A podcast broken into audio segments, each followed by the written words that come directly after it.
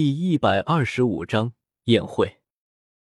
他国国王前来朝贺，东道主肯定要以礼相待。顿时，皇宫里办起了各种宴会。因为时值新春，在皇上下旨朝臣们一起参见宴会之后，红雪也一并邀请了诰命夫人、各家小姐等女眷、外国觐见的贵客与一干大臣们，在外殿举行宴会。一干女眷则是在皇后的凤坤宫举行宴会。女眷的宴会上，红雪见着了月容公主，两年没见了，清瘦了许多，也衰老了许多，没有了往日的光华，只是独自坐在案几边上，默默的吃着酒菜。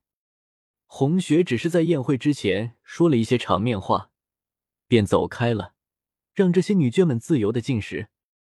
果然，见皇后娘娘一走，那些女人便发挥了八卦的天赋，议论起来。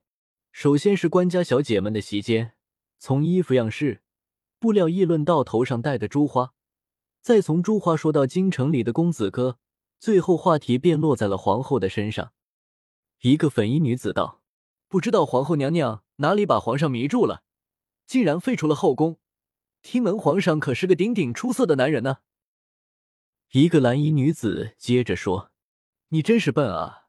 废除后宫也只是暂时的，没听说胡国大王带了位漂亮的公主来吗？我看啊，那个公主八成是来和亲的。到时候这后宫里可就不止皇后一个人了。”一个碧色衣裙的女子说：“是啊，我也听说了，那个公主今年十六岁，长得可漂亮了，而且最是擅长歌舞。”只要是看过他的歌舞的男人，全都会被他给迷住。说的跟你亲眼见过似的，有那么神啊？我们吃越国的皇上是那等凡夫俗子，就这么容易被迷住？一个性子爽利的女子说。除却小姐们的席间议论的热闹，中年贵妇们的席间虽然议论的不甚热闹，可也不冷清。他们要么说起自己的儿子女儿，要么说子自家的老爷。更有甚者，趁着这个大好的机会，相看起媳妇来，远远的打量着那个小姐性子好，好给自己的儿子去提亲。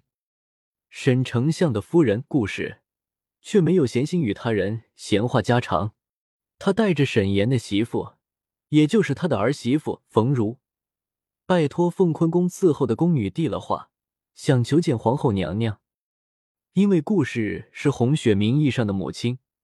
宫女们都很是客气，递了话后回说皇后娘娘让去内室一见。顾氏这才带着冯如进了凤坤宫的内室。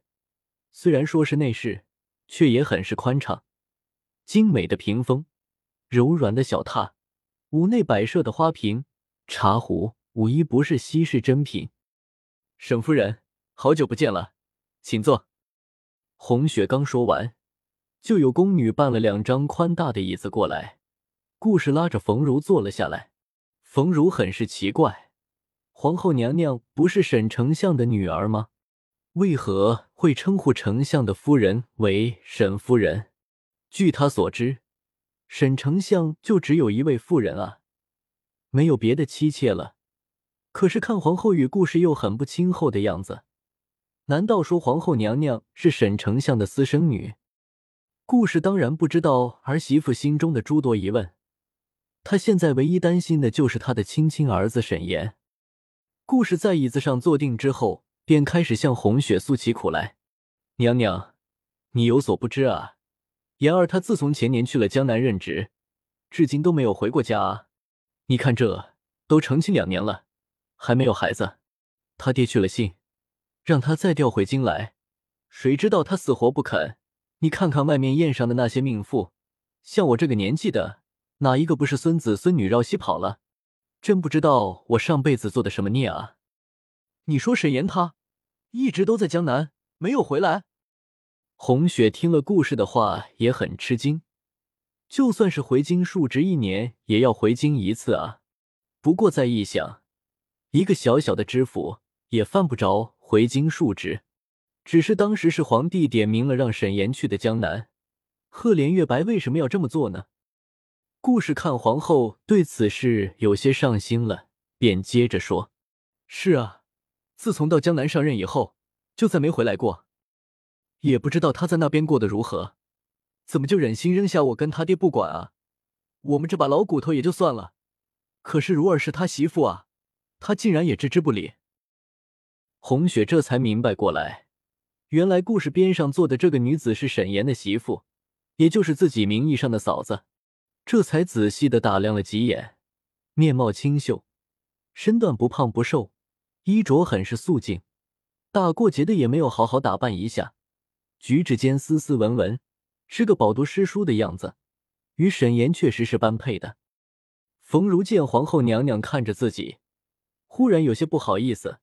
低下头去，红雪笑着对着他说：“嫂子不必见外，我那哥哥想必是读书读傻了，这才光顾着做官，不记得回家了。我明天就让皇上把他调回来，好让你们夫妻团聚。以后他若是要欺负你，你只管来我这里告状便是。”几句话把冯如说的羞红了脸。红雪见他装扮素净，头上的首饰很少，就连手上也光光的。便叫来桃花，去把私珍房新做的珠花和几副手镯拿过来，让我的嫂子挑几样。刚说完话，发现光顾着给嫂子东西，反倒把故事给忘了。又接着对桃花说：“把南边进贡的几匹绸缎也拿来，让沈夫人好好的挑一挑。”顾氏一听，连忙推辞：“臣夫万万不敢当，娘娘你太客气了。”没等红雪说话。桃花已经命人拿了首饰和绸缎来，沈夫人、少夫人，这大过节的，也是皇后娘娘的心意，你们就莫再推辞了，不然若是皇上知道了，还以为你们看不上皇家的东西呢。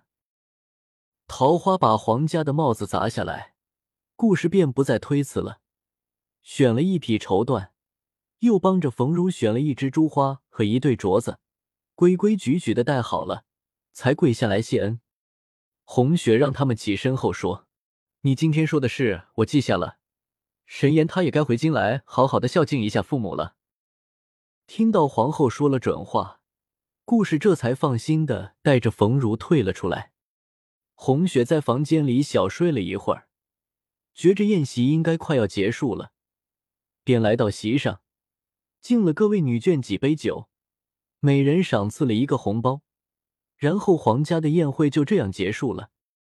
对于这些京中重臣的女眷，红雪只是按照皇后的礼仪来款待，礼数到了就好了。因为皇帝遣散了后宫，用不着在那些官家女儿中挑选。因为皇帝御臣有数，他也没必要去拉拢这些大臣夫人。